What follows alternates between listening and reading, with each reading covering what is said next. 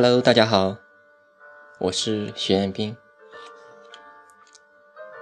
今天给大家带来的文章是：假如有一天我再也看不见。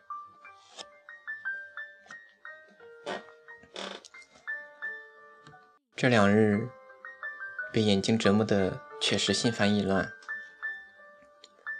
晚上一直到很晚，困得实在困撑不住了。才睡得下，这不，一大早又被这痒症折腾醒。只希望这眼药水能快些起作用才好。我忽然有了一个可怕的想法：如果有一天我突然看不见了，那我会怎样？又能在做什么？我想。我一定会很伤心，我也什么都做不了。我见过许多的盲人，却从来不知道他们是如何生活的，他们又是如何消去这失明所带来的烦恼。我想他们一定也失落了许久，在做了许多心理功课。才能勉强接受这突如其来的黑暗吧。若换作是我，又能否像他们一样如此坚强呢？对于生物而言，眼睛的作用不用多加熬述。失去了它，再要继续生活，就需要借助外力了。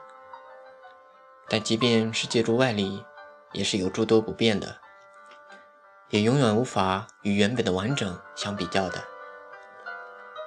眼睛是心灵的窗户，窗户破了，心灵便再也无法欣赏外界的美好，心灵也会因此郁郁寡欢，甚至一蹶不振。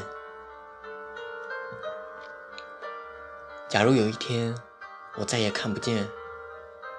我想，我连活下去的勇气都没有了吧？我还有好多事物没来得及发现，还有好多地方没来得及去看。我还想再去领略下世界各地风光。我还想再多结识一些朋友。我还要去看我素未谋面的大海。我还想再看到一颗流星从我眼前划过，可是，假如有一天我再也看不见，这一切仿佛都要成为遗憾。一直以来，我都是依靠我的眼睛去做我任何想做的事情：追一部喜爱的电视剧、玩游戏、运动、看日出日落。甚至与太阳对视。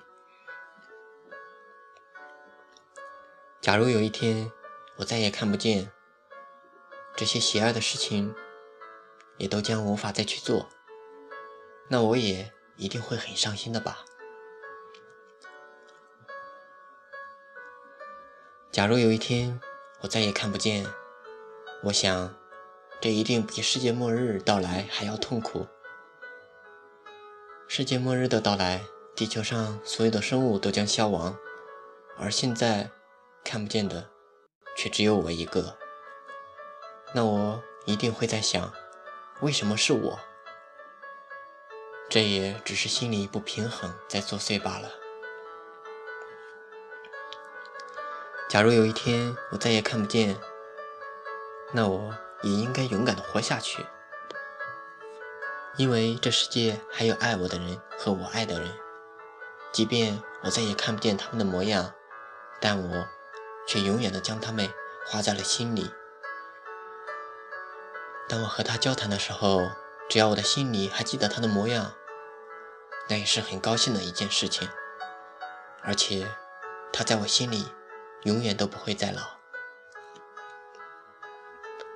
假如有一天我再也看不见，我希望这世界上的陌生人不会再有人喜欢我，因为我再也无法在心里画下任何人的模样。所以，也请你们原谅我的自私，因为我若要感激，都不知该向什么模样的人感激，那样只会让我内心更加愧疚。假如有一天我再也看不见，我想我还是能够很坚强。